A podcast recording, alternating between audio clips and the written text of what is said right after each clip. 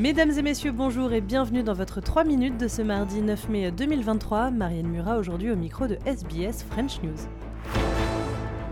Le budget fédéral australien révélé ce soir, il devrait dégager un excédent de 4 milliards de dollars. Si c'est le cas, il s'agira là du premier excédent budgétaire en 15 ans, ce dont se félicite le Premier ministre. Anthony Albanese assure dépasser de loin les projections économiques de l'ancien gouvernement libéral.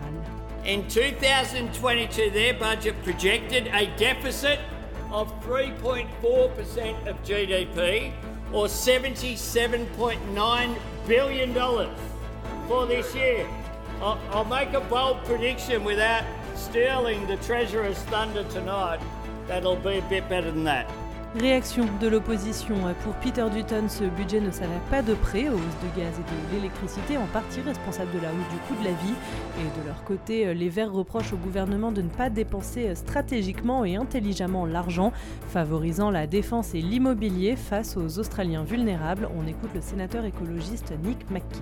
Uh, Jim Chalmers and Labor have prioritised achieving a budget surplus rather than actually doing what they need to do help to help people who are struggling with the cost of living crisis, um, with their rents, with their real wages declining at the fastest rate on record. Um, this is basically the same cake that we've been served up for the last decade with a few of Jim Chalmers' little hundreds and thousands sprinkled on top.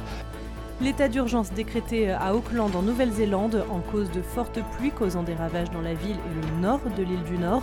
Des évacuations sont à prévoir dans la soirée, les autorités mettant en garde contre des orages violents. We have seen heavy downpours across the region already, and many places have seen rain rates of up to 30 35 mils within one hour, and in some cases slightly higher than that.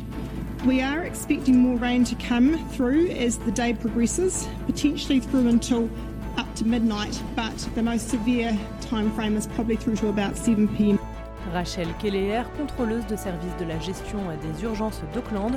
De son côté, le maire Wayne Brown est en déplacement à Sydney, mais a annoncé raccourcir son voyage pour se rendre aux côtés des sinistrés. Et enfin, un défilé à Moscou pour le jour de la victoire, des cérémonies particulières après plus d'un an de guerre en Ukraine, comme l'explique Nathanaël Vitran pour Radio France Internationale. les Russes célèbrent la capitulation de l'Allemagne nazie en 1945, un jour après l'Europe occidentale, pour une bête question de fuseau horaire.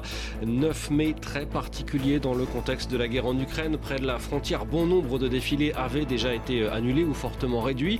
Et puis, il y a eu ces drones au-dessus du Kremlin la semaine dernière. Tout ça fait que le défilé se déroule dans une ambiance pesante. Voilà messieurs dames pour l'essentiel de l'actualité résumé en 3 minutes. Demain retrouvez Grégory Place pour un nouveau bulletin.